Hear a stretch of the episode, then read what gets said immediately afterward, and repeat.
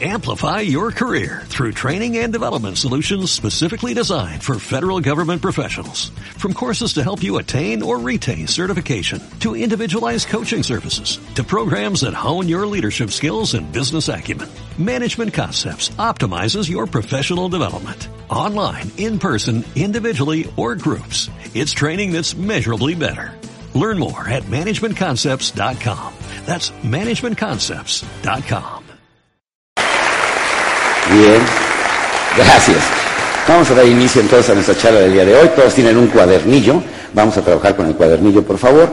Y por supuesto, van a empezar a ver una serie de ilustraciones aquí en nuestra pantalla.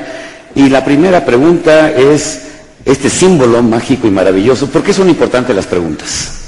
¿De casualidad hay alguno de ustedes que piense? ¿Habrá alguna diferencia entre cocinar y saber cocinar? ¿Habrá alguna diferencia entre manejar y saber manejar? ¿Habrá alguna diferencia hacer ejercicio, saber hacer ejercicio? ¿Habrá acaso alguna diferencia entre pensar y saber pensar? La gran diferencia para el que sabe pensar es que reflexiona. Y realmente las preguntas lo que nos provocan que es la reflexión. Lo primero que les voy a pedir, porque les quiero decir que yo también me gradué hace muchos años en el arte del simulacro. ¿sí? Ya saben cuál es el arte del simulacro. Sacan su cuaderno, sacan su pluma, se me quedan viendo, pero están en otro mundo no están aquí, están pensando qué van a hacer saliendo, qué dejaron pendiente, qué buena está la chava de al lado, etcétera, etcétera. Entonces están pensando, pensando, pensando, pero no estamos aquí. Entonces vamos a reflexionar y ojalá después, en esta charla, mi objetivo no es que salgan con respuestas, mi objetivo es que salgan con muchas preguntas. Y por supuesto, les voy a dejar bastantes tareas. Aquí mismo, señores, aquí hay una cosa que es muy importante. ¿Qué desean ustedes? ¿Quieren tener un Ferrari o un bocho? O sea, quien tal vez se conforme con un Ferrari, o quien quiere tener un super, o quien quiere ser, quién quiere vivir como príncipe o como sapo. Pues como príncipe, ¿no? ¿Por qué? Porque el contenido de la charla del día de hoy es realmente hacer de mí como si yo fuera un Ferrari. Tal vez he estado, viviendo como bocho y tal vez se me ha olvidado que tengo la potencialidad para ser un auténtico Ferrari. Tal vez he vivido como sapo y la verdad es que puedo vivir como príncipe. ¿En dónde está el secreto? Precisamente en las potencialidades que cada uno de nosotros poseemos. Y luego ahí mismo dice metáforas. Las metáforas, ¿qué son las metáforas? Una analogía. Un aplauso para él, por favor. Pero fuerte, ánimo. ¿Eh? Señores, y por supuesto, hay una rayita que dice aforismos. Esa rayita de aforismos es para que yo, yo, les voy dictando algunos conceptos para que posteriormente puedan ustedes, por supuesto, replicar esta charla con sus colaboradores, con sus alumnos, con sus amigos. Lo interesante, recuerden, yo autorizo el plagio, nada más con que me den el crédito. Ya con eso, Se, llega, se ha llegado a calcular que en una charla una persona en una clase aproximadamente se lleva entre un 15 al 18% del conocimiento. Pero el que imagina se puede llevar hasta el 90%. ¿eh? La gran diferencia. Eh, por, ejemplo, los niños más aplicados, ¿qué, les califican? ¿La creatividad o la buena memoria? Es más, ¿a dónde lo sientan? Hasta adelante, ¿no? Parece que están disecados, pero están vivos, ¿sí? ¿Y el creativo dónde está? Atrás. La maestra está hablando de la guerra de Puebla, del general Zaragoza. Y por supuesto el chamaquito de adelante tomando fechas, números, número de personas. Y el creativo está hasta atrás. ¿Y saben qué está haciendo? Está en plena guerra, echando balazos. O sea, él se está imaginando la batalla. Entonces, al momento de que desarrolla la imaginación, por eso hay niños que tal vez no lleguen a ser niños de 10, pero llegan a ser profesionales muy destacados o empresarios muy destacados porque es gente muy creativa. Entonces la metáfora son analogías, es comparar una cosa con la otra. un romántico, un cancionero, es un aforista, es una persona que está haciendo metáforas es que tu piel es como la nieve. Fíjate qué buena onda, pues ¿qué tiene que ver la nieve con tu piel? Pero la siente como la nieve. Y tus labios es como un rocío en la mañana. ¿Eh? Mira qué buena onda. Está haciendo qué? Analogías. Y las analogías te van despertando la imaginación. Y por último, tareas. Y las tareas, recuerden una cosa que es muy importante. El conocimiento puesto en práctica se convierte en poder. El conocimiento, repito, el conocimiento que pones en práctica se convierte en poder. Puedes saber mucho, mucho, mucho, mucho, pero la verdad pues la verdad, la verdad, si no lo pones en práctica, no valió nada. Una cosa es saber mucho y otra cosa es practicarlo. Entonces, cuando el conocimiento se convierte en práctica, entonces ya tienes el poder en ese momento. ¿Sale? Escriban la palabra evolución. ¿Qué significa evolución? Y que, vas, y que vas haciendo una serie de cambios y que por supuesto vas, es paulatino y es progresivo. Ahora, por favor, a la palabra, ya tienen la palabra evolución escrita, agréguenle una R. Revolución, ¿verdad? ¿Y qué resulta con la revolución? Claro, ya estamos acelerando el cambio.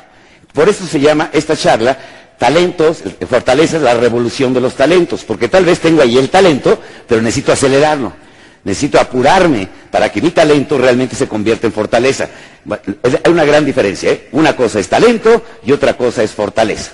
El talento ya desarrollado se convierte en fortaleza, pero hay mucha gente que se muere con el talento sin desarrollar que es desafortunadamente la gran mayoría, el 83% para ser exacto, según las estadísticas de Gallup. Entonces es dramático que me muera y que no haya desarrollado plenamente todo mi potencial. No lo desarrolle. Si desarrollo mi potencial, se convierte en fortaleza. ¿Sale? Ahora sí vamos a la página número 2. Talento, ¿qué significa? Aquí tenemos una trivia. Talento significa fortaleza, potencial o posibilidad. A ver, levante la mano que dice fortaleza. Muy bien. Hace rato no me entendieron ni más. Bien. Potencial. Posibilidad. Bien. Señores, potencial. O sea, ¿qué significa? El, talento, ¿qué significa? Potencia. Power. O sea, un poder que todos tenemos. Es una potencialidad, no es una posibilidad. ¿eh? La, traes la traes tú contigo. Ahí la traes, la posees desde que naciste hasta que te mueras. Es una potencia que ahí tienes. Por supuesto, no es posibilidad, todavía no es fortaleza. ¿Por qué todavía no es fortaleza?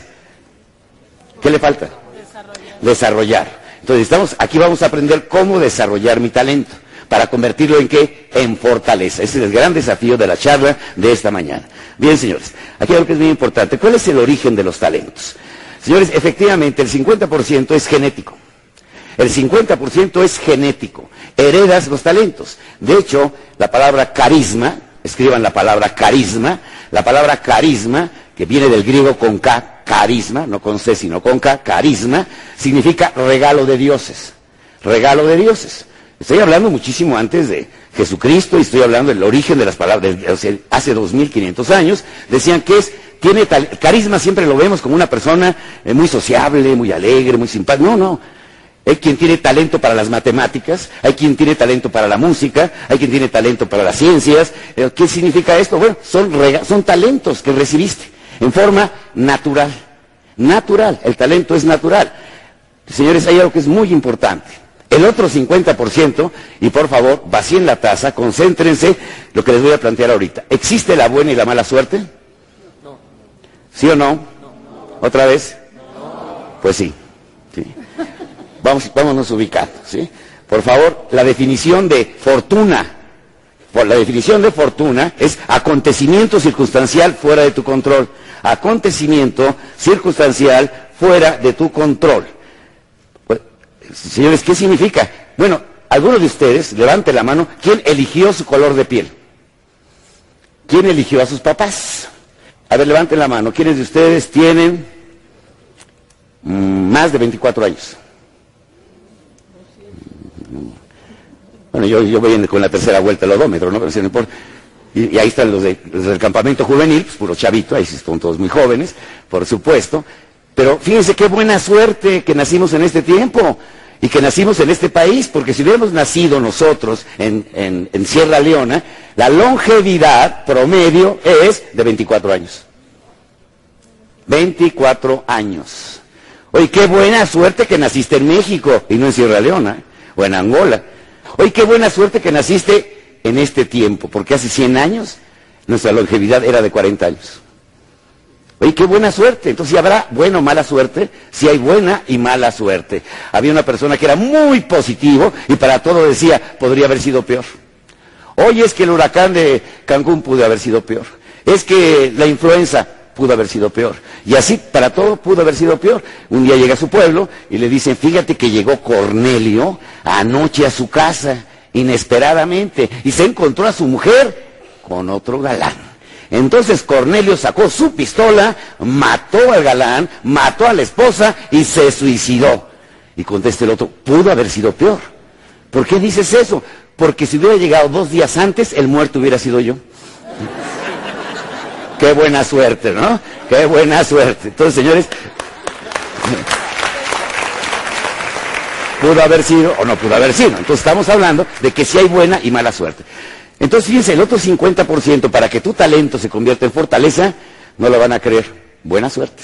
Imagínate una semilla, una bellota, la bellota es una semilla, es, en la cual surge un, gran, un gran roble. Fíjense ustedes, está en un lugar donde no hay otros árboles que le den sombra. No pasa un roedor y no lo amordisquea y lo mata. Por supuesto, sigue creciendo este roble y, por, y, pasa un leñador y no se da cuenta y no, y no, lo truena. ¿Qué sucedió? Se llega a convertir finalmente en un precioso y enorme roble. Fíjense ustedes, qué buena suerte. ¿A poco no? Pues lo mismo te sucede. Qué buena suerte que naciste con una familia que te educa. Qué buena suerte tienes de que tengas unos papás que te protejan. Oye, qué buena suerte de que no te rompiste la pierna cuando eras pequeño, que no naciste con un labio leporino, que no naciste con problemas de... Imagínate cuántas bendiciones de buena suerte tuviste para llegar a donde estás ahorita. Eso es una buena suerte.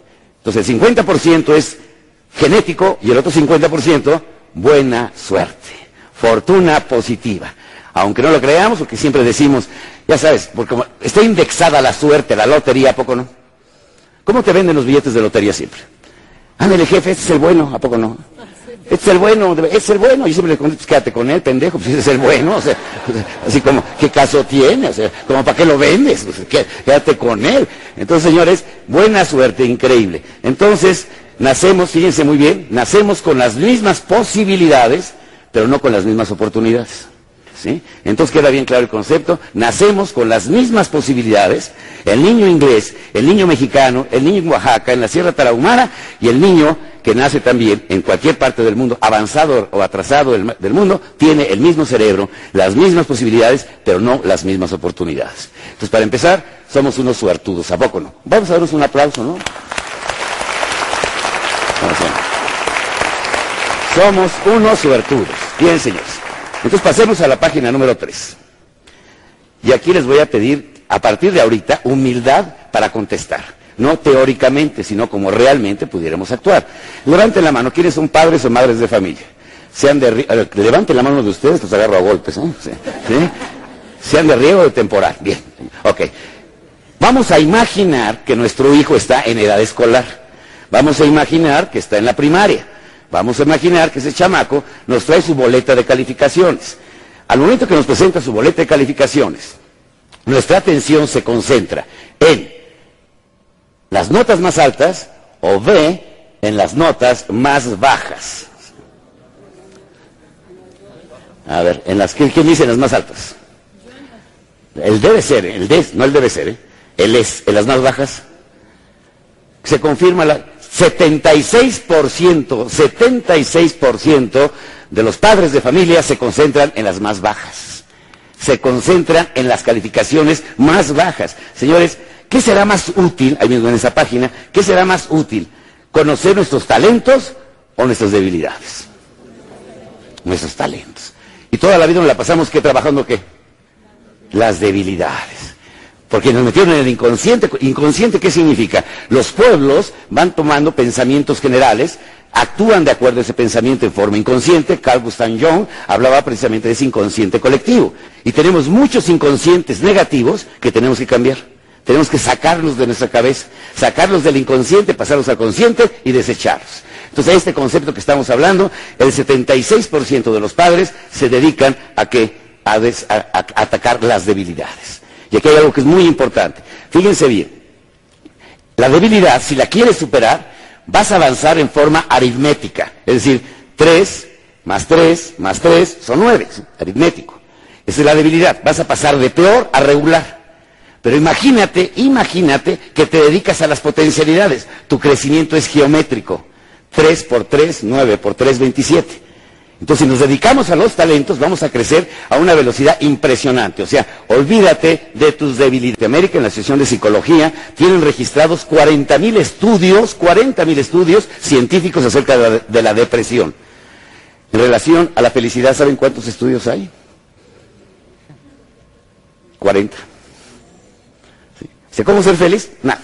Queremos saber por qué sufrimos. ¿Cómo resolvemos la neurosis, las ansiedades, todos los problemas que traemos? La parte enferma, esa sí que le estamos dando, pero a la parte sana no le hacemos caso. Entonces, actualmente me, llamó mucho la atención de que en Princeton, el Centro para la Salud y el Bienestar, acaba ahora de inaugurar un centro a bombo y platillo para analizar todo lo positivo que hay en el mundo. No lo difundimos. Imagínate que llega un asesor a la selva. Los asesores son mágicos, aparecen cuando nadie les pide nada, siempre aparece un asesor. Y además los asesores saben, siempre más que el dueño de la empresa. ¿Se han dado cuenta? primero que te dices pendejo, ¿no? Claro, tú traes tu Ferrari, él llegó en su bocho. Sí, pero el pendejo eres tú. Sí, entonces, entonces llega, así, así son. Entonces llega el asesor a la selva y llega a hablar con el rey de la selva. Oiga, ¿y usted qué viene? Soy un asesor. Y le quiero dar asesoría para que todos los, rey, todos los animalitos de su reino tengan un nivel de eficacia similar. Ah, me parece muy bien. Por favor, vamos a un curso de capacitación para homogenizar el inconsciente colectivo de las bestias. Sale el, el rey, hace su convocatoria, entonces todos tienen que aparecer las tortugas, las liebres, todos están ahí. Y entonces les dan clases en tres materias básicas. Una, volar. Otra, correr y otra, escarbar. El águila saca 10 volando, pero se rompe el hocico tratando de estar escarbando. Bueno, la gacela, el madrazo que se dio cuando la aventaron para volar. ¿sí? pero ganó, pero sacó 10 al momento de correr. Y entonces llega el final del curso y le dice el, asesor a León, desgraciadamente puro mediocre, 6 ¿eh? de promedio. Claro, fíjense la premisa y anótenla, ¿eh? dile no a los promedios. Dile no a los promedios. Si tu hijo tiene 10 en literatura y 5 en matemáticas, ponle un maestro de literatura especial. ¿Y matemáticas qué hago? Ayúdalo a hacer acordeones. Ya evítalo. En Punta del Este, Uruguay, la presentamos esta tesis en la primera cumbre iberoamericana de la educación y fue la ponencia oficial. Ahorita ya hay clases, tanto en Iberoamérica, pues, países de habla hispana, tanto Portugal además, más España, más, perdón, Estados Unidos y Brasil, en la cual en las tardes las materias especiales para los niños es en la potencialidad. Eres muy buena en matemáticas, clases especiales de matemáticas. De literatura lo mismo. Y papás, dejen de estar jodiendo con las debilidades. ¿Sí? Aplaudan los chavos, por favor. Imagínate. Si, existe la reencarnación, algunos, algunos niños van a reencarnar en perritos y sus papás en pulgas para que sigan jodiendo, ¿sí? Entonces, tienes que decidir por tu talento, tienes que apostar por tu talento, ya olvídate de la debilidad, hazlo a un lado. Bien importante. Vámonos a la siguiente pregunta. La siguiente pregunta, estamos en la página número 4. ¿Los talentos son naturales o adquiridos? Naturales. ¿Yo puedo adquirir talentos? ¿Sí? ¿Sí o no? ¿Puedo adquirir talentos? A ver, levanten la mano los que dicen no. Levanten los que dicen sí. Por eso estamos como estamos. Bajen la mano. No hay talento que puedas adquirir. No hay talento que puedas adquirir. Si no tienes talento musical, imposible que puedas desarrollarte como músico. Valdano nos decía en una charla, el entrenador y director del que es el Real Madrid, Real Madrid, nos decía este hombre, Estábamos en crisis financiera, porque este hombre es argentino, estuvo en la selección argentina, luego se lo llevan de director técnico, entonces ya estando como director técnico dice, hay que salir a buscar jugadores, pero no tenemos dinero. Entonces voy a ir a buscar talentos. Entonces fue a meter a las secundarias, a buscar chamacos con talento, y encontró uno que era un fenómeno, que es el campeón goleador, el más joven que tiene España, pero de un mal portado, impresionante. Entonces le dice al director, me lo voy a llevar una temporada al Atlético de Madrid, al, Real Madrid, para que juegue con nosotros. Dice, no, pues es un premio. ¿Cómo quiere usted llevarse al peor alumno? No, llévese a Juanito, ese es bien portado. Sí, pero es un pendejo para el fútbol, o sea, o sea, o sea, no voy a poder hacer nada con él. Por muy bien portado que sea, jamás voy a poder desarrollarle talento donde no lo hay. O sea, es imposible. Yo tenía un instrumento, un, un artículo de decoración en mi casa, en la casa de ustedes, que era intocable. Era un piano. Nadie lo tocaba. Lupita lo usaba para poner el nacimiento, nada más, ¿sí? Pero ¿qué te ustedes que no es tocable? O sea, porque no tienes el talento, no tienes el talento, se acabó. No puedes adquirir talentos. Y el talento, fíjense, lo más impresionante es cómo, cómo, cómo definimos el talento. ¿Qué es talento? Potencial, ¿sí? ¿Y qué es potencia? Dominio. O sea, dominas. Hay cosas que, ¿han visto ustedes que hay niños que dominan cosas muy rápido? Muy fácil. Pero un dominio, pero ya traigo un talento, pero natural. Y por supuesto, señores, olvídense, ¿debemos superar nuestras debilidades? No.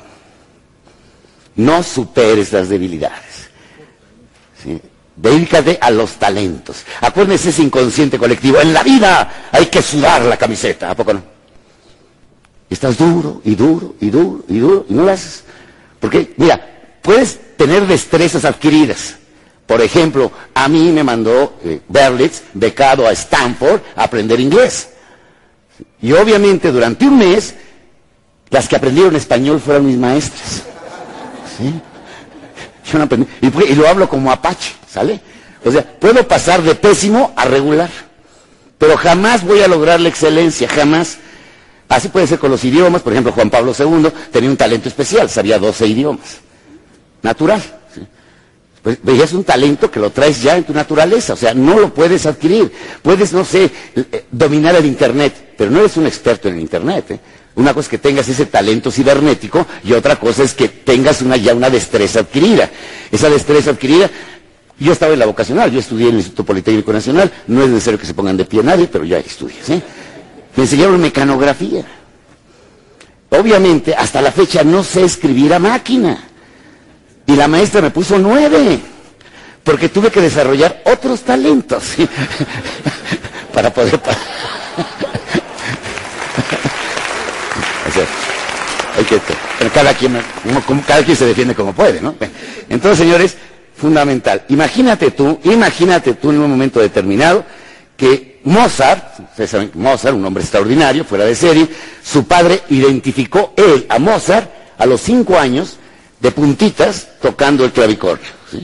Apenas si podía. Y cuando le sonaba bonito reía. Y cuando estaba, lloraba. Su papá dijo, este chamaco es un genio. No, no, no, por favor, por favor, que, que estudie biología. ¿Cómo le vas a poner a estudiar música? Tiene que ir a la primaria a estudiar biología, ahí lo tiene, estudiar biología. Y a ver, Mozartito, ¿cómo se llama ese animalito que está ahí? ¿Sí? ¿Y cuántas patitas tiene una rana? ¿Pero de qué le va a servir eso? ¿Tú sabes el tiempo que va a perder de su vida? Y nada más, y nada más vivió 35 años. ¿eh? Imagínate lo que dejó de producir todavía. ¿Cómo se descubre el talento? Ah, es para eso estamos aquí. ¿Cómo se descubre el talento? Para eso estamos aquí. Que les vamos a decir cómo se descubre el talento. Bueno, imagínate a Beethoven, el gran genio. Las nueve grandes sinfonías de Beethoven, se especula que hay una décima sinfonía que está extraviada, que si se llega a encontrar está valorada y sin encontrarse ya en 100 millones de euros. Entonces te puedes imaginar, no, Beethoven, tienes que aprender matemáticas. Y su papi lo manda a estudiar matemáticas. Tomás Alva Edison. Este hombre es excepcional, ¿eh? la mente más creativa del siglo pasado.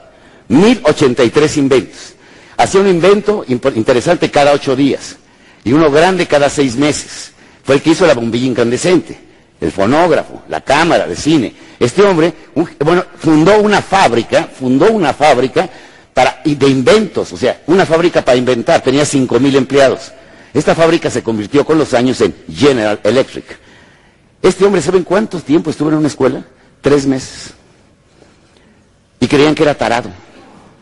Porque la maestra le ponía un siete así, le decía, Tommy, ¿qué es? Y Tommy empezaba, un ala, un destapador, una mariposa. Ay, pinche Tommy, no, no, no.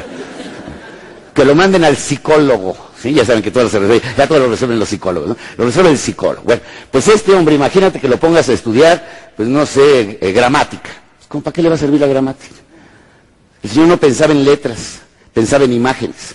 O sea, ni siquiera tenía un lenguaje en un momento determinado, tenía un inglés muy pobre. Luego vamos con el genio de la física, el hombre que hace su famosa fórmula que revoluciona la física. Imagínate que los papás, en lugar de hacerlo físico, pues al hombre mejor lo desarrollan como ballet. ¿sí? bailando ballet. Entonces, ¿qué sucede, señores? Definitivamente tenemos que olvidarnos de las debilidades. Y aquí les voy a decir cómo quitaron las debilidades para dedicarnos realmente a los talentos.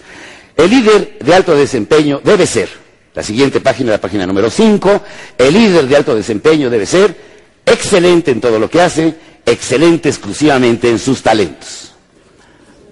¿En ¿Excelente en todo lo que hace? ¿Sí o no? ¿No? Y los que están dormidos allá atrás, no, no, ¿sí o no? No, no. Eh, en los años de 1950, Estados Unidos estaba en guerra con Corea. Entonces el, señor Henry Ford, en aquel entonces de la dinastía Ford, hizo declaraciones en relación a la equivocada eh, política internacional que estaba teniendo los Estados Unidos, que hasta la fecha lo sigue haciendo, pero definitivamente critica al gobierno. Pero entonces un editorialista del New York Times le dice, no, no, no, usted no está autorizado para opinar, usted es un auténtico ignorante. El señor Ford se ofende y saben que en Estados Unidos, además de padrino de nacimiento, necesitas abogado de cabecera, inmediatamente manda a llamar a ese abogado y los demanda por un millón de dólares porque su prestigio le están diciendo que es ignorante. Ah, pero el New York Times contrademanda y dice, sí, te voy a demostrar que eres un ignorante y el millón me lo vas a tener que pagar tú a mí. Y ya saben, con la mentalidad comercial, se hace una campaña publicitaria, unos venden coches, otros venden suscripciones para el periódico y llega el día del gran juicio. El gran juicio consistía en 10 preguntas que habían sido elaboradas por gente de mediana cultura norteamericana, lacradas, selladas, transportadas, blindadas, para que el día del juicio el señor Ford respondiera esas 10 preguntas. Llegó el señor Ford, acompañado de sus asesores, abrieron las 10 cajas, leyeron las 10 preguntas, le dijeron, señor Ford, conteste. Dice, señor Ford, fulano, sutano, perengano, contesten. Los historiadores y gente de cultura norteamericana más avanzados de todo el país. Protesta el periódico. Le estamos preguntando a usted, dice, no. Mi, talento consiste en oprimir el botón adecuado en el momento oportuno. Y se ganó el millón de dólares. Mi talento consiste en oprimir el botón adecuado en el momento oportuno. O sea, un líder, pues no tiene que saber más que el contador de contabilidad. No tiene que saber más de ventas que sus vendedores, no tiene que saber más de archivo que sus archivistas, pero tiene que saber apretar las teclas correctas en el momento adecuado. Entonces el líder debe ser excelente exclusivamente en sus talentos. ¿De qué nos serviría si al señor Slim le debilita hacer conciliaciones bancarias? ¿Qué ganaríamos, qué ganaría él haciendo conciliaciones bancarias cuando su talento es negociador? Ese es su talento, negocia con gran facilidad. Y además lo hace con una forma muy estratégica y sus jugadas le salen maravillosas. Por eso es el hombre más rico del mundo. Porque su talento es... Pero la gente dice, yo quisiera ser como Slim. El problema es que no puedes tener los talentos de Slim. Tus talentos son diferentes a los de Slim. Punto. Son diferentes. Señores, mitos, mitos, anoten. Mitos. Página número 6. Trabajar en las debilidades es un mito. No tienes que trabajar en tus debilidades. Siguiente mito. Se puede adquirir el talento, no se pueden adquirir los talentos. Aquí están en pantalla. ¿Cambiamos con los años, señores? ¿Cambiamos con los años? ¿Sí o no? Sí. ¿Sí cambiamos? Los talentos no cambian. ¿eh? Mozart se murió con su talento. No podía, o sea, te, llegas con el talento y te vas con el talento. O sea, cambias tus actitudes, tus valores, tu forma de pensar, lo que tú quieras. Pero el talento no cambia se queda dormido o despierta. O lo aplicas al 100 o a medias. Pero el talento no se puede, o sea, no, va a cambiar con los años. Sudar la camiseta, ser bueno para todo. Señores, y aquí viene algo que es impresionante. ¿eh? El 1%, escuchen bien, el 1% de las empresas en el mundo, según Gallup, dos millones de encuestas, seleccionan por talentos. 1%, ¿eh? 3% los desarrolla como General Electric, que es una de las pioneras, Nestlé, etcétera, y por último, solamente, y esto es algo impresionante, el 8% retiene talentos. Es más, las grandes empresas ya ahorita ya no hay departamento de recursos humanos, las empresas de clase mundial, hay departamento de desarrollo de talentos. Y se contrata por talentos. O sea, es que tú, tú puedes ser contador, pero la verdad no tienes talento de contador. Para ser contador, ¿qué talento se requiere? El talento de la exactitud. Cuando ustedes vean a un contador haciendo una conciliación bancaria y le cuadra, bueno, no, no, no, no, tiene como un mini orgasmo. ¡Ah! Salió, salió, salió. Y hay gentes que no podemos hacer cuentas porque no nos interesan hacer las cuentas. O sea, no tenemos talento para las cuentas. Una empresa totalmente ajena a la religión hizo una investigación que duró tres décadas y les ha dado un guamazo a, a un problema de ética que lo van a ustedes ahorita a dimensionar claramente. Gallup, una empresa investigadora de, encuestas, de investigación a nivel mundial, la más reconocida y prestigiada en su ramo. Bien, ¿Qué fue lo que descubrió eh, eh, esta empresa? Buscando talentos, en este tema de talentos. Decían, ¿de dónde viene el talento? Ya sabemos que es genético y la buena suerte. Pero ¿en qué momento surge ya la fuerza de ese talento? Señores, exactamente, fíjense ustedes qué impresionante, a los 42 días de embarazo, ¿quiénes de ustedes han dado a luz de las mujeres? Dije, dije mujeres. Porque es un privilegio, es una maravilla. A los 42 días de embarazo, pues se produjo la primera neurona cerebral. Y a partir de ese momento empieza a producir 9.500 neuronas por segundo. Por segundo, es impresionante. Entonces empieza, imagínate, seis semanas que está en, gestación. A la semana número siete empieza a producirse la primera neurona cerebral. ¿Cuántos eh, días tiene un año? 365. ¿Cuántas horas tiene un día? ¿Cuántos minutos tiene un día? 1440.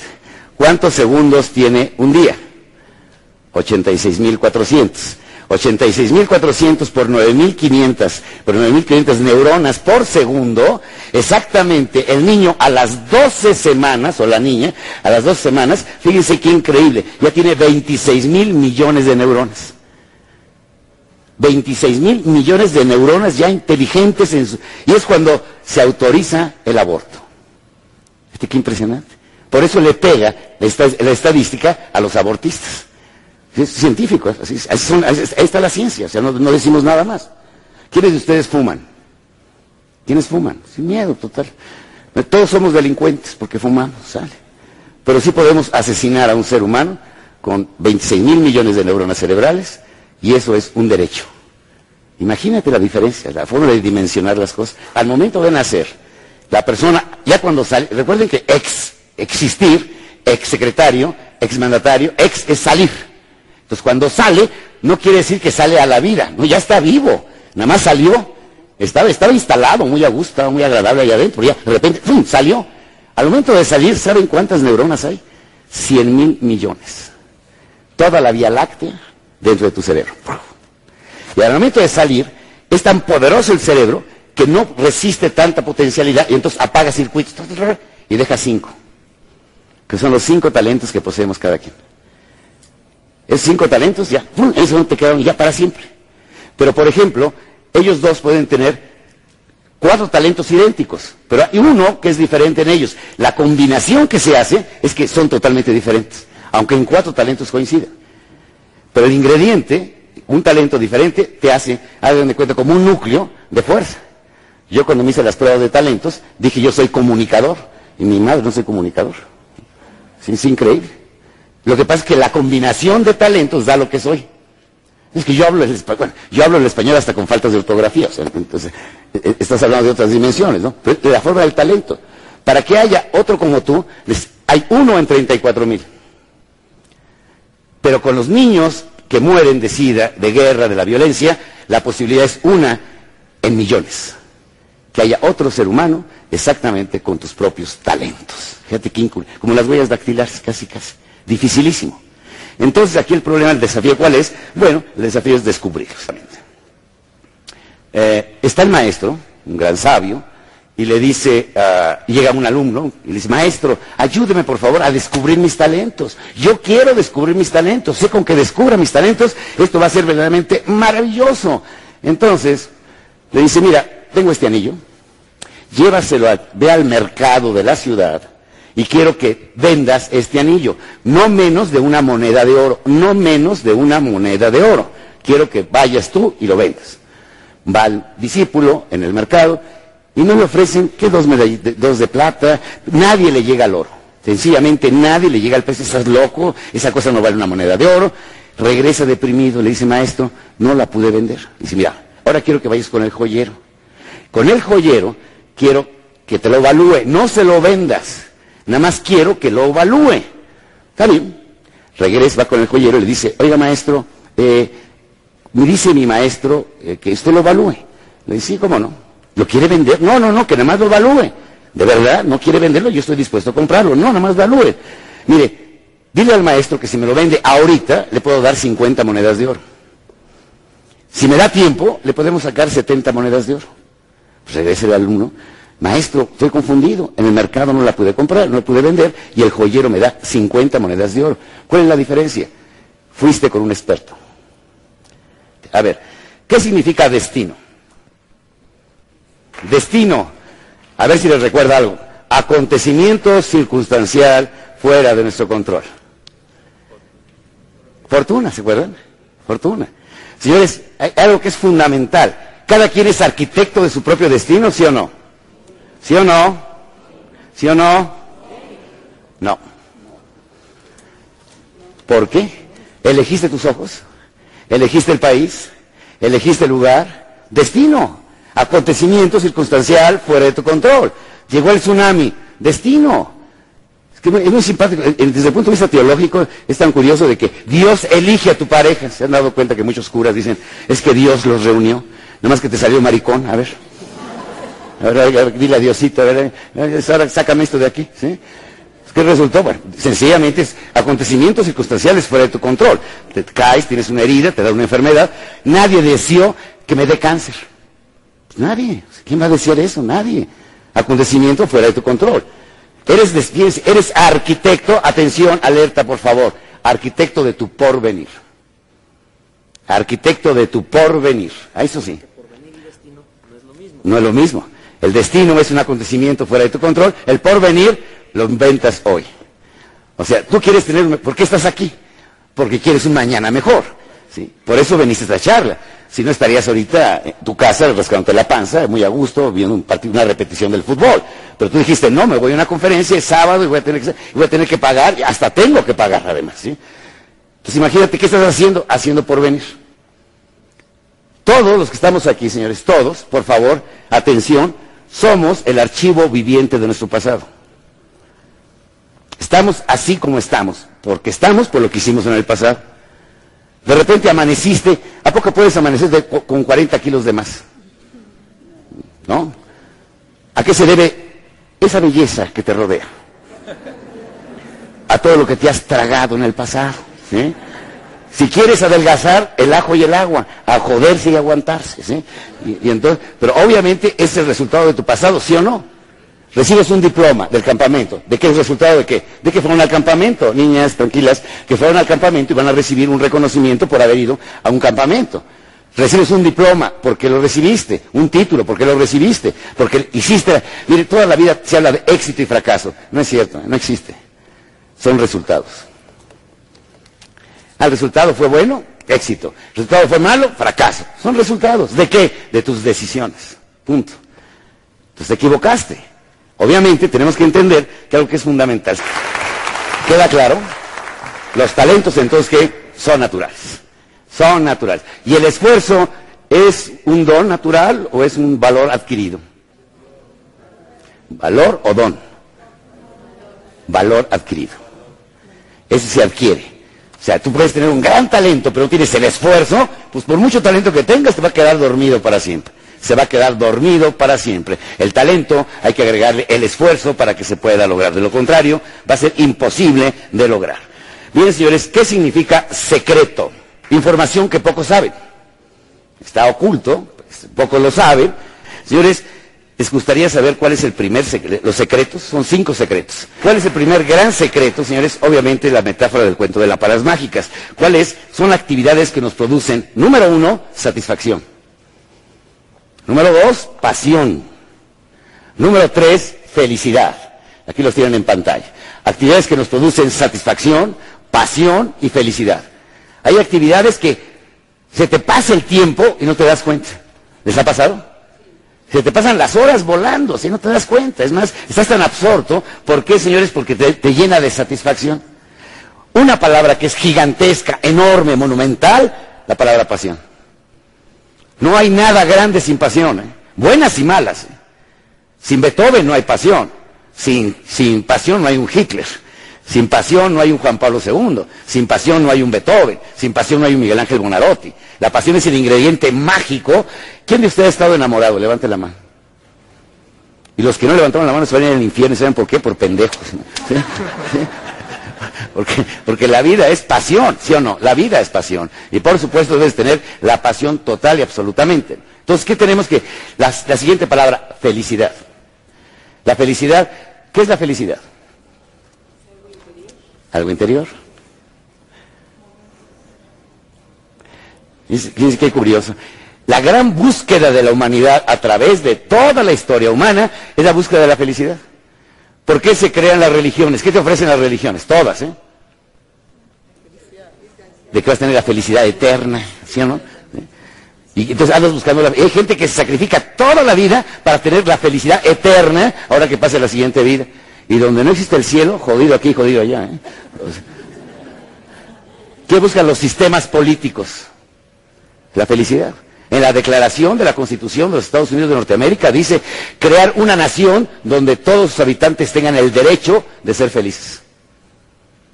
Cuando estuve en la, Rusia comunista, todavía no, venía la perestroika, me llamaba mucho la atención que a los, a los presos políticos no los mandaban a una cárcel, los mandaban a un hospital psiquiátrico.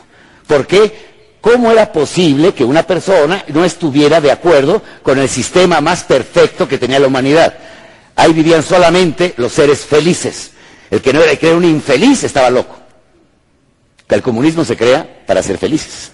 El capitalismo para ser felices. El socialismo para ser felices. Entonces, en tanto en sistemas económicos como en sistemas religiosos, la búsqueda es la felicidad. Y la felicidad es un instante, un presente intenso. Es más, es retrospectiva. ¿Qué significa retrospectiva? Hoy, ¿te acuerdas de la fiesta de ayer? Qué buena estuvo. Oye, qué buena comida anoche, qué bárbaro, qué buena. Oye, qué fajetorate tan rica, ¿se acuerdan? eso hacia atrás.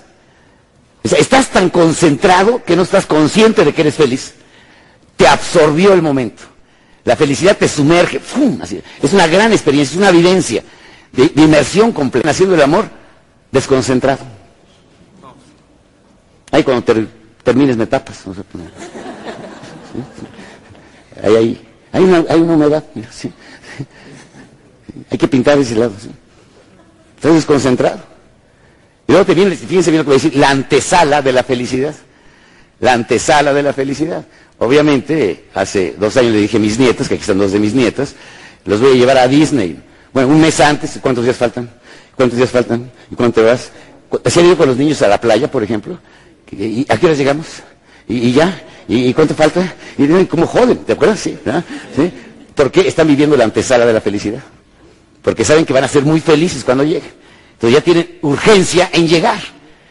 Entonces la antesala de la felicidad. Entonces, ¿qué te produce? Tienes que sentarte de verdad. Tarea, una tarea bien importante, muy importante. Este fin de semana, a los alrededores de la ciudad que ha llovido mucho y está precioso el campo, se van allá por la marquesa, se buscan una piedra picuda, picuda, picuda y se sientan cómodamente.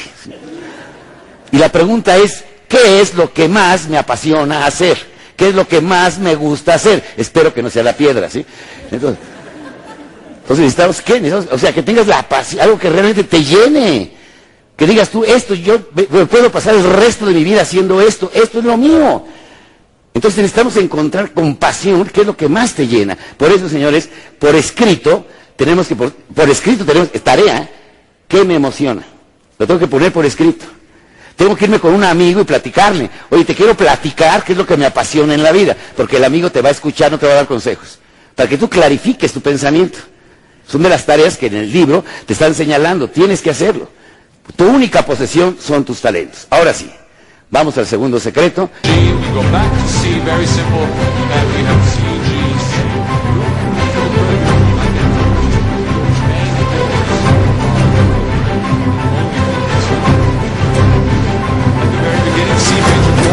We have this chaotic evolution into a remote major. C major chord, we're moving a G. What do we see? We see something.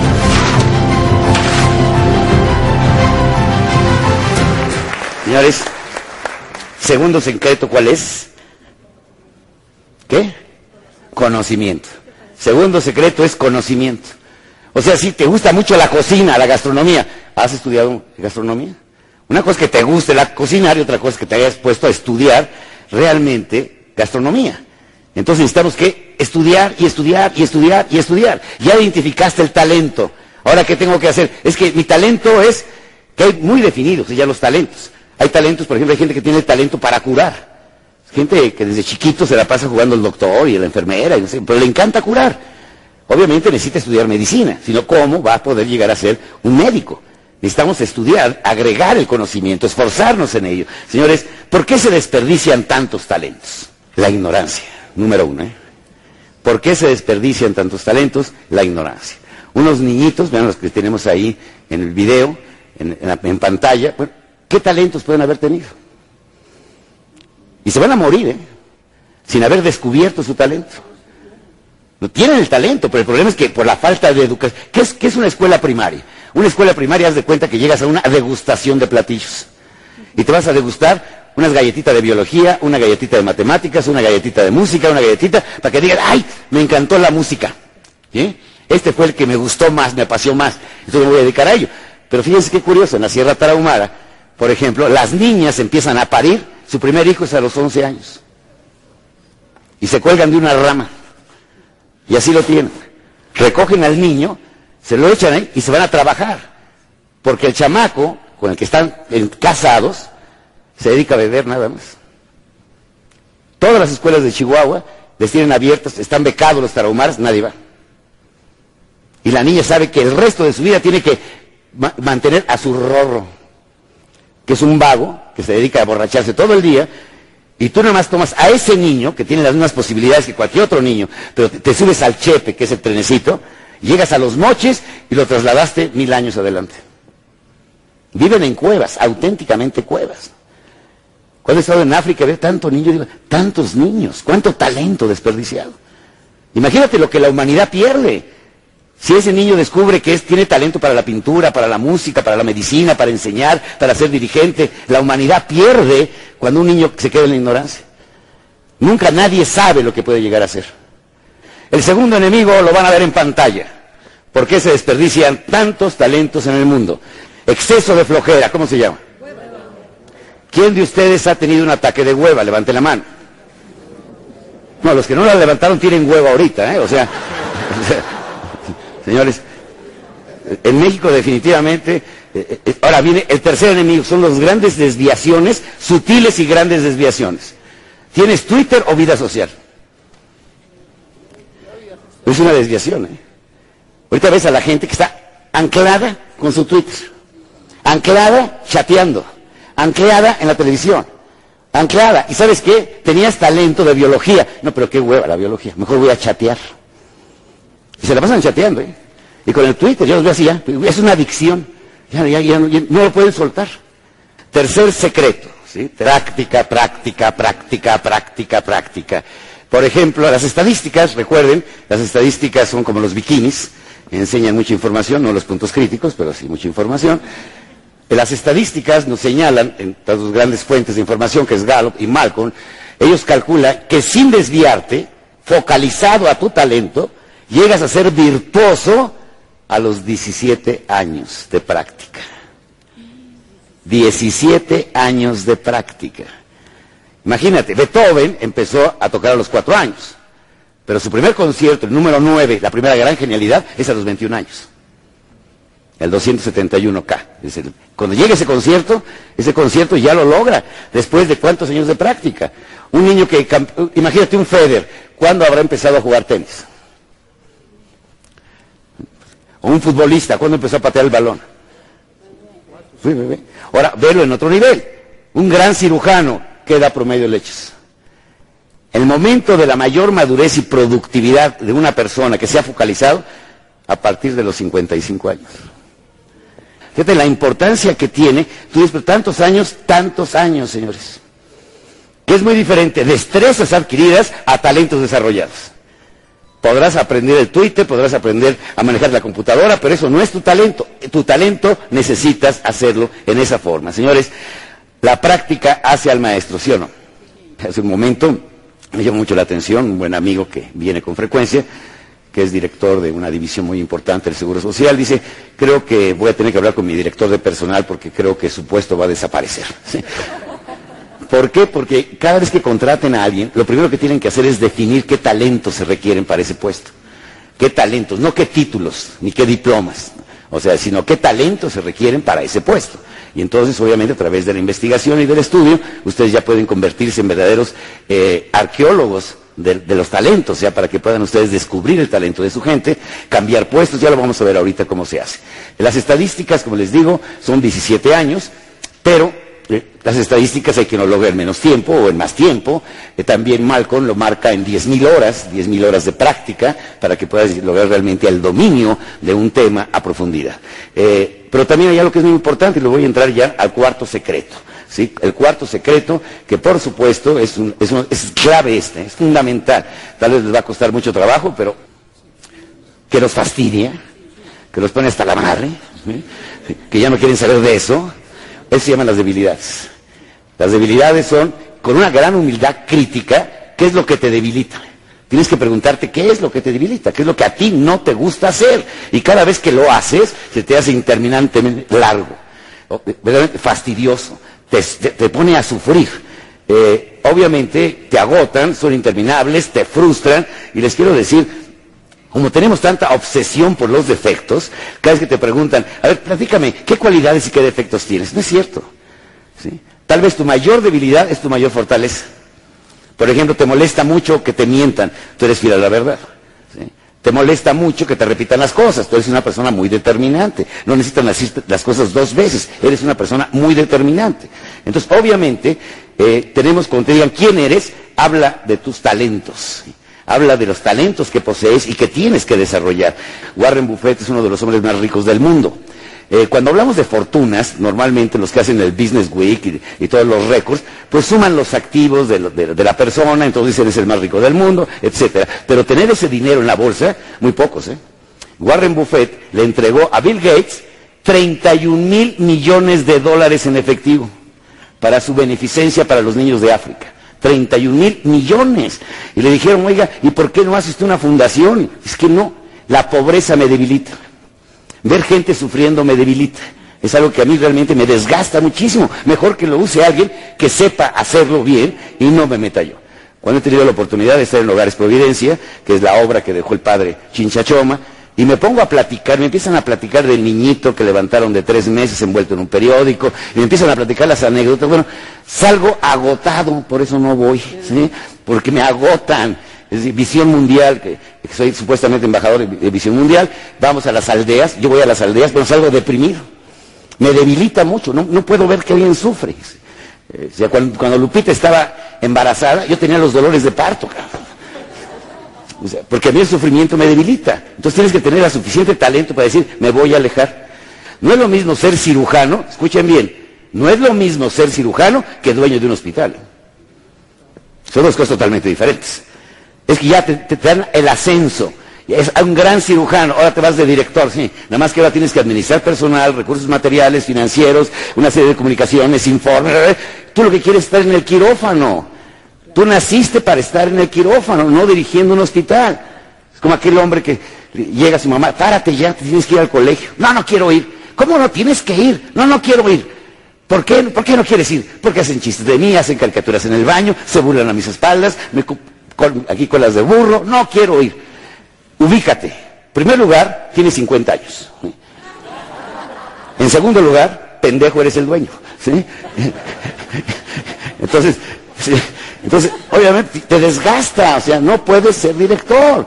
Eh, llego a un restaurante y, el, el, sommelier lo pasaron a capital del restaurante, el sommelier es el que decanta los, vinos, entonces lo volví a ver después otra vez como sommelier.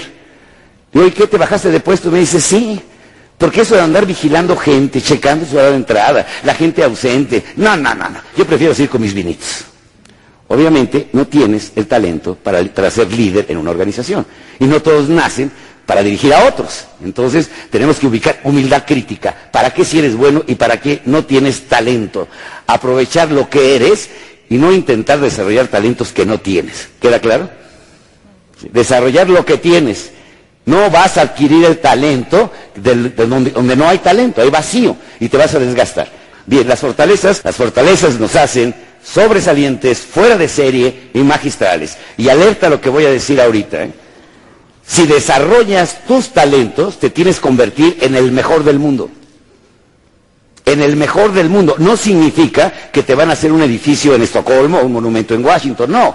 La gente que te conozca, dice fulano de tal, es el mejor cocinero del mundo.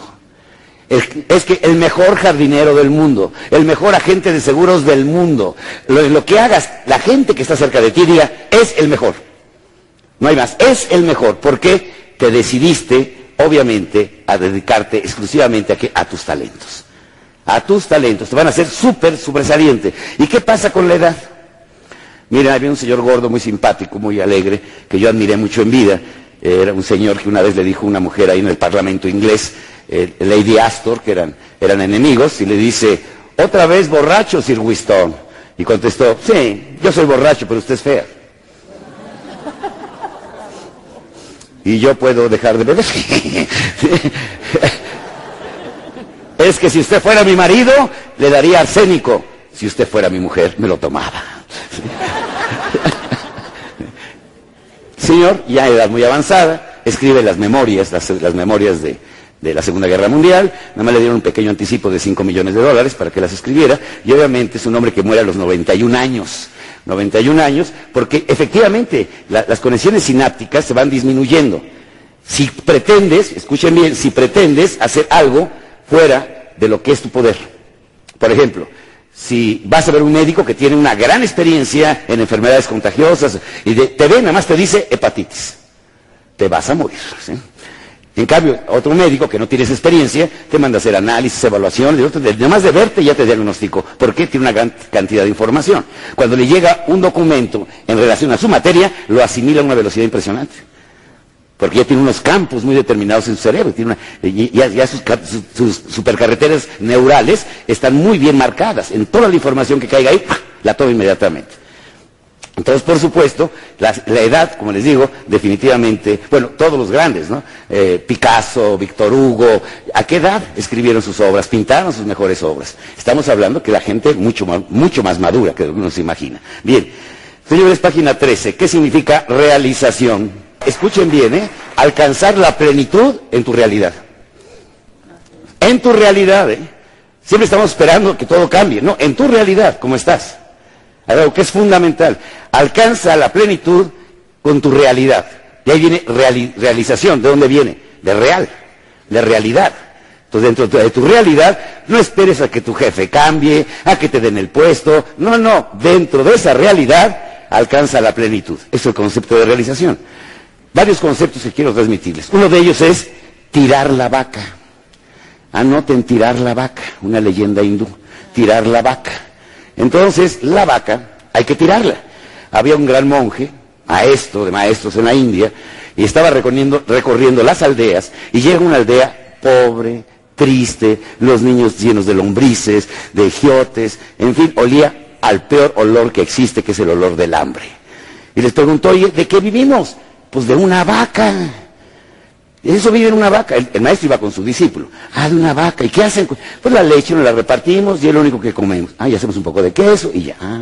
En la noche el maestro le dice al, discípulo, discípulo mío, ve y tira la vaca al abismo. Maestro, que tires la vaca. Maestro, no sea usted tan cruel, ¿de qué va a vivir esta gente? Me vale madre, tiras la vaca. También como un organigrama mata, fue y aventó la vaca. Pasaron los años y regresa el discípulo otra vez a la aldea y se encuentra una aldea maravillosa, en colores, en alegría, en alimentación, los niños rozagantes. Y les pregunto, pues ¿qué les pasó? La vaca amaneció en el fondo del precipicio. Y decimos, y decidimos, si la destazábamos, no la comíamos y se acabó.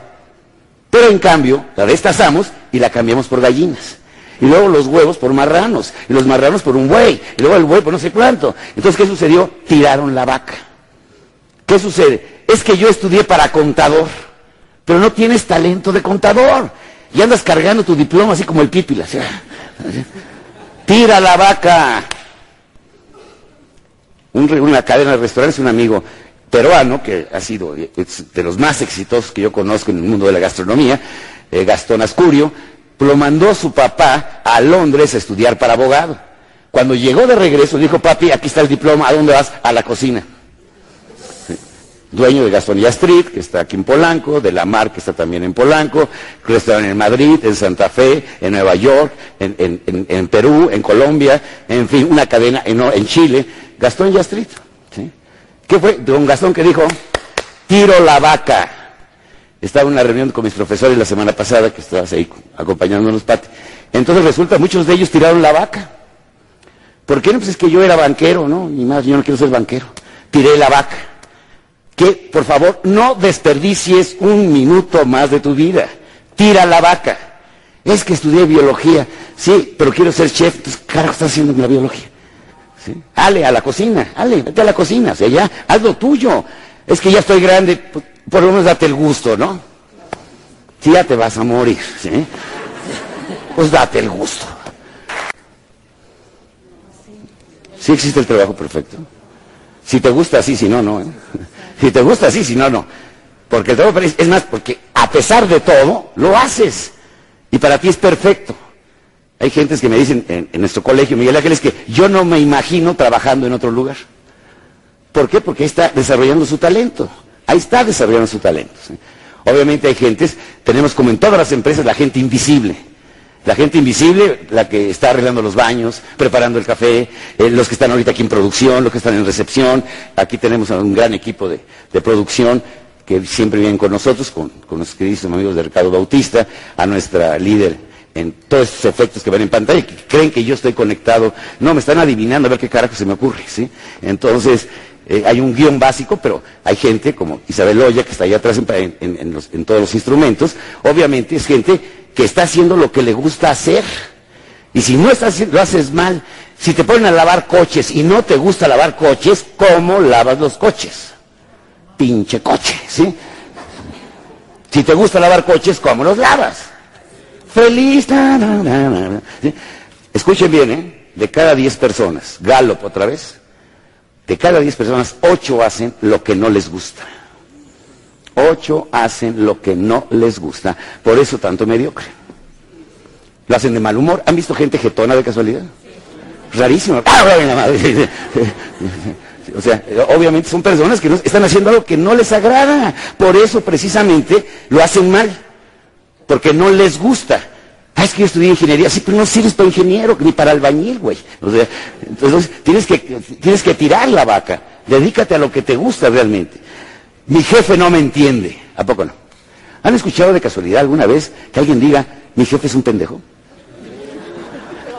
¿Sí? Eh, ¿Alguno de casualidad? Es muy raro eso, ¿verdad? ¿Sí? Levante la mano que no lo ha escuchado. Eh, Algunos no la levantan porque aquí está el jefe. No, no, no, no, no.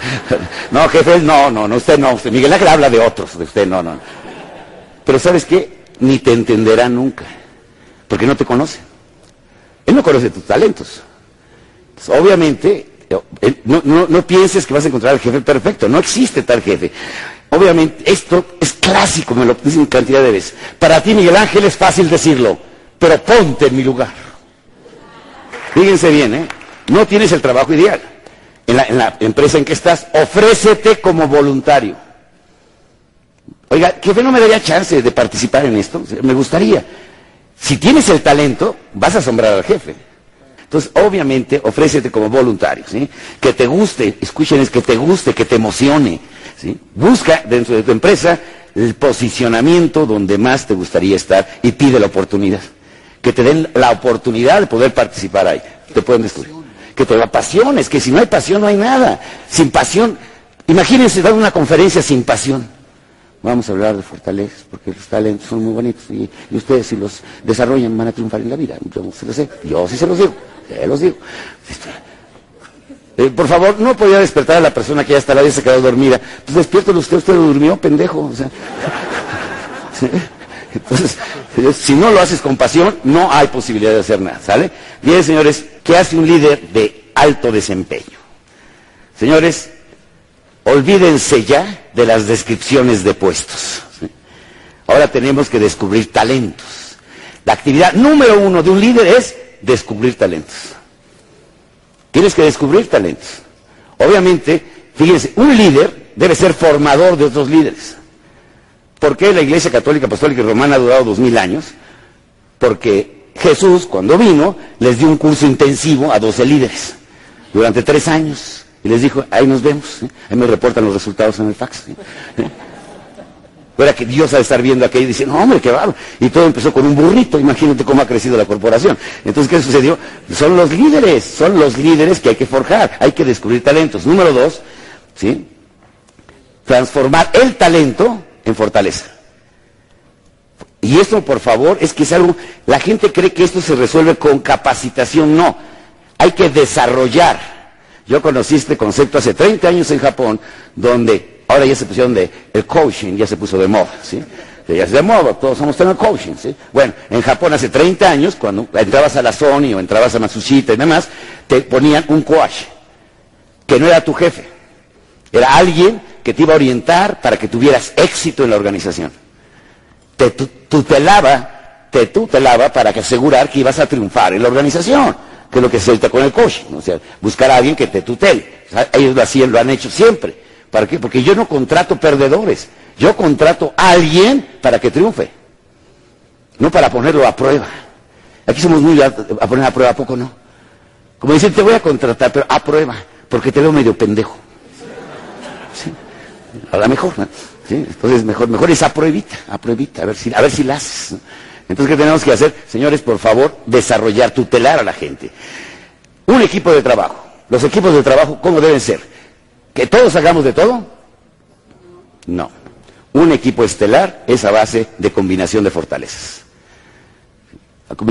Hay gente que es buenísima como portero, pero pésimo como delantero. Hay una persona que es muy buena organizando al grupo y otra es muy buena para el análisis. Y en fin, tenemos que buscar talentos para crear un equipo ganador, un equipo triunfador.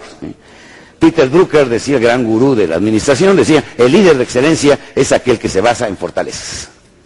Es el que se basa en fortalezas, definitivamente. La gran importancia, ¿sí? Señores, algo que es muy, muy importante. Mm. Imagínense, a ver, vamos a imaginar algo. Imagínate que tienes una zona de la ciudad con unas ventas espectaculares. Y tienes una zona donde las ventas no son tan buenas. Y tienes a un supergerente. ¿A dónde lo mandas? ¿A la zona buena o a la zona mala? ¿Otra vez? Por eso estamos como estamos. A la buena. Si así está dando con un gerente de 2, 3 lo que da, imagínate con el supergerente. ¿Cuánto puede más dar esa zona? ¿A qué, persona le dedicamos más tiempo? ¿A la más exitosa de la empresa o a la más bruta? No, normalmente, al más bruto, ¿a poco no? Ah, este pendejo otra vez, ve, y se sienta. Y, y al triunfador, ni que lo pele. Es que si ya no lo necesita. Oye, si todavía apoyas más al triunfador, más triunfador se va a hacer. Y si antes te hacía ganar 10, ahora te va a hacer ganar 20. Pero no, siempre estamos en las debilidades. ¿sí? Toda la vida con lo que estamos mal. Y con los buenos, esos no. Esos ya. Ya se pueden ir porque solito funciona. Fíjense la pregunta. ¿Los talentos son un privilegio o una responsabilidad? ¿Privilegio? ¿Quién vota por privilegio? ¿Quién vota por responsabilidad? Pues son las dos. ¿sí? Ahora sí la atinaron todos, son las dos. ¿sí? Obviamente es un privilegio, los talentos son un privilegio. Imagínate que tengas el talento para la música, el talento para la pintura, el talento para algo. Si tienes un talento maravilloso, es un gran, gran privilegio. Pero volvemos otra vez al caso. ¿Y los niños que se quedaron y se murieron sin saber para qué existieron? ¿Qué responsabilidad? Además, si ese niño no desarrolló su talento, pues se muere sin responsabilidad porque la ignorancia lo puso al margen. Pero tú, sabiendo que tienes tus talentos, identificando tus talentos y no hiciste nada, te vas al infierno por pendejo y huevón. Las dos juntas, ¿sí? sí que le cale, ¿sí? Imagínate, ay, qué flojera. Ay, yo no quiero hacerlo. ¿Y sabes lo que pierde la humanidad? Si no desarrollas tu talento. El talento se te fue dado generosamente. Si eres creyente, sería la parábola de los talentos. Que no son monedas. O sea, realmente son potencialidades. ¿Ustedes creen que los niños nacen con una torta bajo el brazo? Después de esta conferencia, que diga que no, le corto la cabeza. Todos nacimos con ese, con ese talento bajo el brazo. Aquí lo traemos. ¿eh? Ahora, que, que el problema, bueno, nunca lo supe, el niño tarahumara, nunca lo supo. Bueno, pecado de omisión. O sea, recesivamente no es responsable porque nunca lo supo. Pero aquel que lo sabe y no lo hace, porque es que eh, tengo que ganar dinero y, y esa chamba. Un director de una empresa muy grande, no digo nombres, dice, Miguel Ángel, lo que me estás diciendo es muy peligroso. Imagínate lo que yo gano, pero me encanta la escultura en madera. ¿Cómo voy a tirar la vaca? ¿Cómo voy a- ¿Cuándo voy a vivir haciendo escultura? Pues tú, decides, una vida mediocre o una vida plena. ¿Por qué? Porque tu trabajo te desgasta y ya llevas dos infartos, tienes úlcera, taquicardia, arritmia, diarrea, todo junto. Para una persona, de- para un líder de excelencia, no existe el sacrificio. ¿Por qué? Porque lo que está haciendo lo llena tanto que, por ejemplo, el alpinista que lleva en el corazón ser alpinista, ¿será para él un sacrificio llegar a la cumbre del Everest? Y el que no quiere llegar a la cumbre del Everest y es un huevón, sí es un sacrificio. Ay, yo no, yo te espero acá abajo, no, yo. ¿sí? La mujer que quiere tener un hijo y lo desea y lo anhela, ¿es un sacrificio tenerlo? Es plenitud para ella. El que no la quiere tener sí es un problema.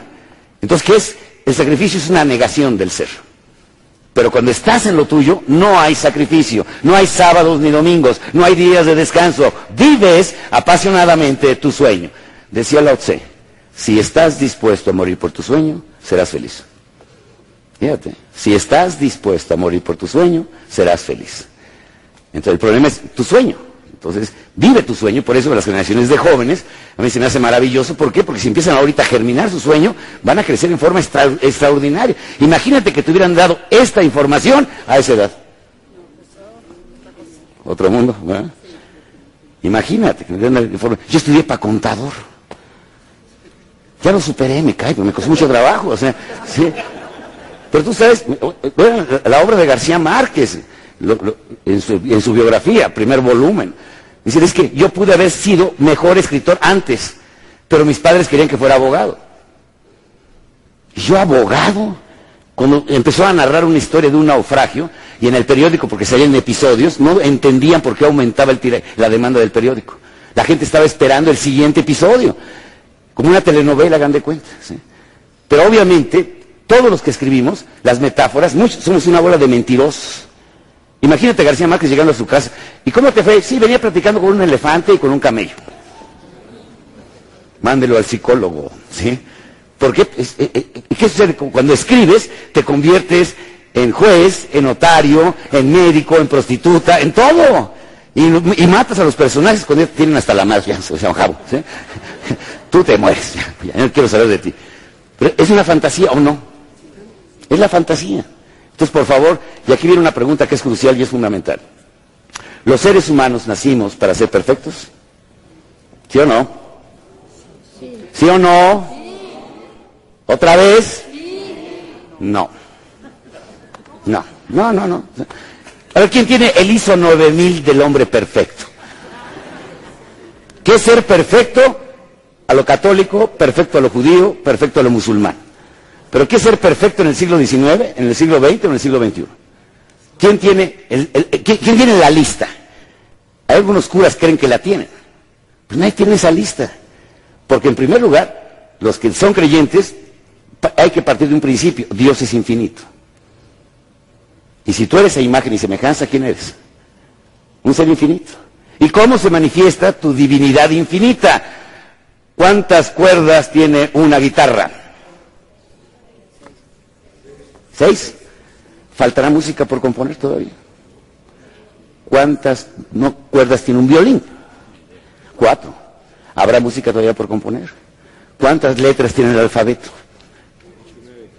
¿Habrá todavía algo que escribir? Fíjate, nada más que locura, ¿eh?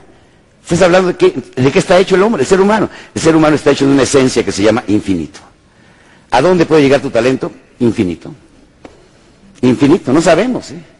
¿Hasta dónde puede llegar tu imaginación? El don, privilegio maravilloso que Dios depositó en el ser humano. La imaginación. Imagínate, es infinito. ¿Cuántas posibilidades?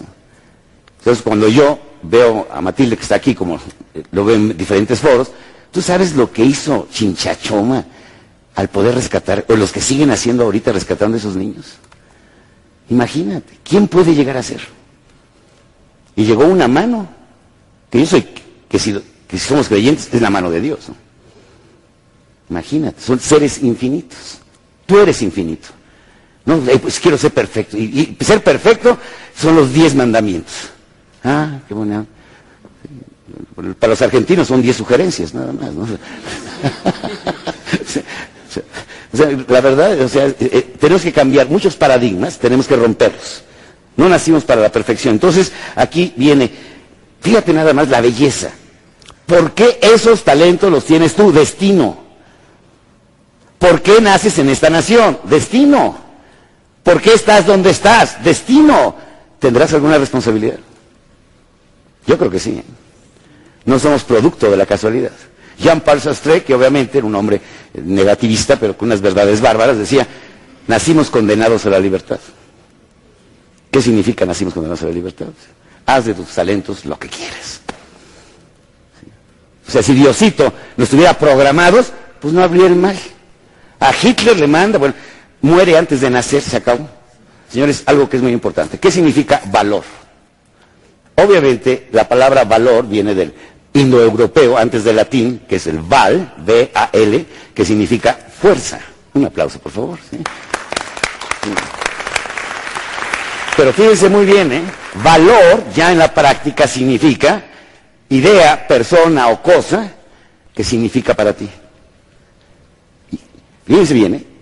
Bien, ya sea un bien, una cosa, o una persona, o una idea que para ti es muy significativa, sumamente significativa. Por ejemplo, tu casa es un valor, ¿sí o no? El, optimismo es un valor, es una idea, es un valor adquirido. El optimismo es un valor adquirido. Obviamente, tus hijos te interesan, son personas que te interesan, son un valor para ti. ¿Quiénes son los líderes que han logrado trascender y dejar su marca en la historia universal? Los que han servido a los valores universales. Por ejemplo, eh, Mozart. Mozart que, imagínate, aquí, ¿a qué valor? Son cuatro valores universales. ¿eh? Cuatro valores universales. Número uno, la belleza. Mozart le sirvió a la belleza, ¿sí o no?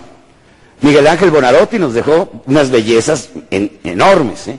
Por supuesto, Beethoven le sirvió a la belleza. Fíjense qué curioso. Mozart, que es del siglo XVIII, por las medicinas que había, 35 años vivió.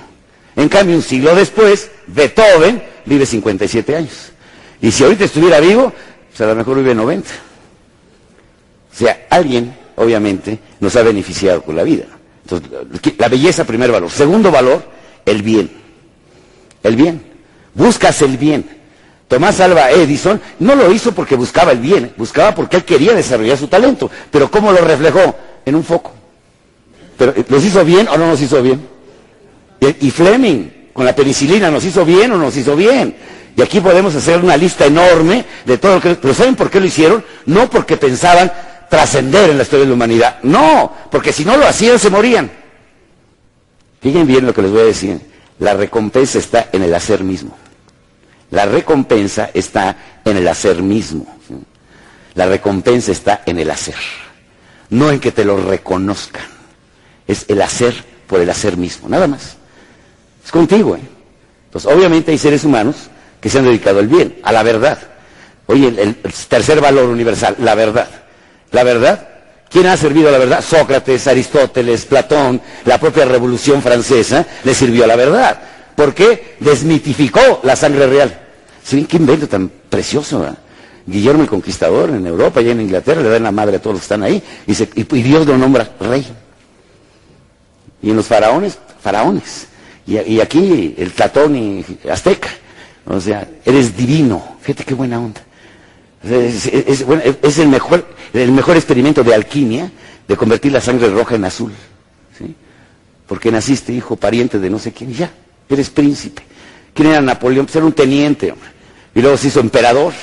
Y luego mandó a, a unos sargentos para que fuera rey de Noruega. Y luego mandó al otro. Y, y a su hermanito lo hizo rey de España. Y, eran soldados, pero se convirtieron en reyes. Por eso, cada vez que veo el Lola y cada vez que veo las revistas, de, y lo, el abolengo, ¿no? O los que sienten así un abolengo, investiguen el origen del abolengo. Seguro en el árbol genealógico hay un asesino en la familia. Alguien que mató a bastantes, que le dio en la madre. Entonces, ah, sí, pero eres heredero del de, rey de no sé qué. Ajá. los reyes y su historia sangrienta. Entonces, ¿a qué le sirvieron? A la verdad. Son los valores universales. Y quisiera llevarlos a algo que es muy importante. ¿sí? Teresa de Calcuta le sirve cuarto valor al ser humano. Al ser humano. Servicio. Servicio. ¿sí? Que es el quinto secreto. Servicio. O sea, tus talentos al servicio de qué? Tus talentos al servicio de quién? De, la enseñanza, de las ciencias, pero está al servicio de algo que es fundamental. ¿Por qué existe tanto mediocre? Fíjense, lo más común que yo me he encontrado son gente con talento fracasada. Con tanto talento y es un fracasado. ¿Los conocen? Que decimos, conozco, muy, pero es muy talentoso, ¿eh? pero es un auténtico fracasado. Increíble. Abundan en forma impres impresionante. Miren, vamos a ver aquí una escala de valores. ¿Por qué existe tanto mediocre? Normalmente, fíjense lo que les voy a decir, el consumismo nos ha consumido. Nacemos, la gente cree, la mayoría, que nace para consumir. Pongan la palabra ser, ser, escríbanla. Ser, S-E-R, ser. Ahora inviértanla, por favor. Ah, ¿Y qué hace una res? Come, duerme y hace caca, nada más. ¿sí? ¿Cuánta gente quiere vivir así? ¿Cuánta gente quiere vivir así, como res, auténticamente? ¿Y qué significa? Creemos que tener es el camino a la felicidad. ¿Por qué mandamos a los niños a la escuela? Para que tengan una carrera que pueda hacerlos sustentables y sean económicamente. Y sí, pero estás estudiando algo que no tiene ni talento. El tener se ha convertido en el nuevo Dios. Es la estrella que dirige nuestra vida. Ser, tener. Y luego, obviamente, tener me hace hacer lo que no me gusta hacer me gusta, tengo que estar donde no quiero estar. Y entonces finalmente en la vida me queda solamente el ser hasta el final. Esto, obviamente, es de escala que tiene el 83% de la humanidad. Tener, hacer, estar y finalmente ser. Y si te, tú tenías un talento de dimensión espacial, fotográfica, lo usas como hobby los domingos, ¿no? Porque no te atreves a vivir de esto, a hacer de esto tu vida. ¿Cuál es la escala de valores? O sea, lo primero, ¿sí? Obviamente estamos hablando, para lograr la realización, primero es ser. Lo primero es ser. Obviamente después hacer lo que te gusta hacer, estar donde tienes que estar, para finalmente tener lo necesario para hacer. Obviamente aquí estamos hablando de frustración y estamos hablando de realización. Y lo más impresionante, si sigo esta línea, alcanzo la felicidad. Y si lo que andas buscando en la vida es ser feliz, sé lo que tú quieres ser. Atrévete a hacer lo que tú quieres ser. Señores, algo que es muy importante. Un gran, alerta a lo que voy a decir, un gran talento, un gran talento en una mente perversa es lo que ha destruido la humanidad. Hitler. El talento de comunicación de Hitler era impresionante. Él no disparó una sola arma. ¿eh? Él sembró palabras. Como dice, las palabras se las lleva el viento. Ajá. Nada más que se llevó a 50 millones más. Imagínate el talento. Bueno, decían que en las primeras filas, cuando pasaban ya, cuando terminaba, tenían que limpiar los asientos porque la gente se orinaba de, emo de emoción. Imagínate el poder de la palabra que tenía. Gandhi habrá tenido talento de la palabra. Al estilo hindú es impresionante, tiene un gran talento. Recuerden que Gandhi, la primera gran obra que hace, lo hace en Sudáfrica, no lo hace en la India. Cuando logra igualar los derechos del millón de hindús que vivían en África. Por eso ya llega como un héroe. Pero acuérdense de él, ¿no? Alto, rubio, ¿se acuerdan de él? No? ¿Sí? Fíjate el poder que tenía. Descubrió su talento. Y obviamente lo puso al servicio de una obra, de una causa. Y entonces eh, les voy a pasar un pequeño video. ¿sí? Porque Teresa de Calcuta no aceptó su destino. Ella nació rica, después se fue con su vocación religiosa a la India, a un colegio de ricos, y obviamente dijo, esto no es para mí. Yo puedo hacer arquitectura con mi porvenir. ¿Quién quiero llegar a ser? Y recuerden una cosa, ¿eh?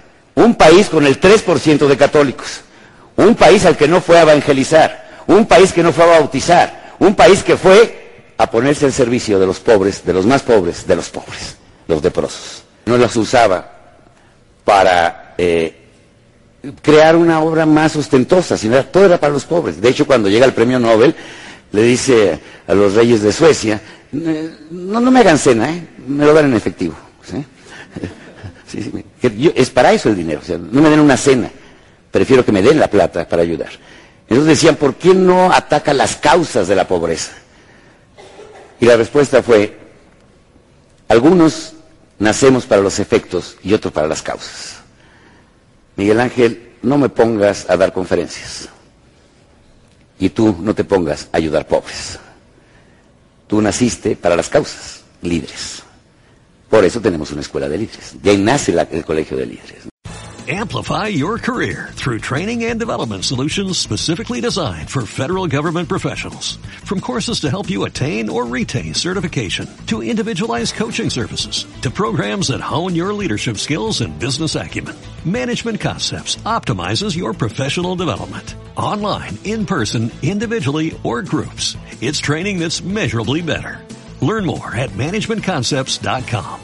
That's managementconcepts.com.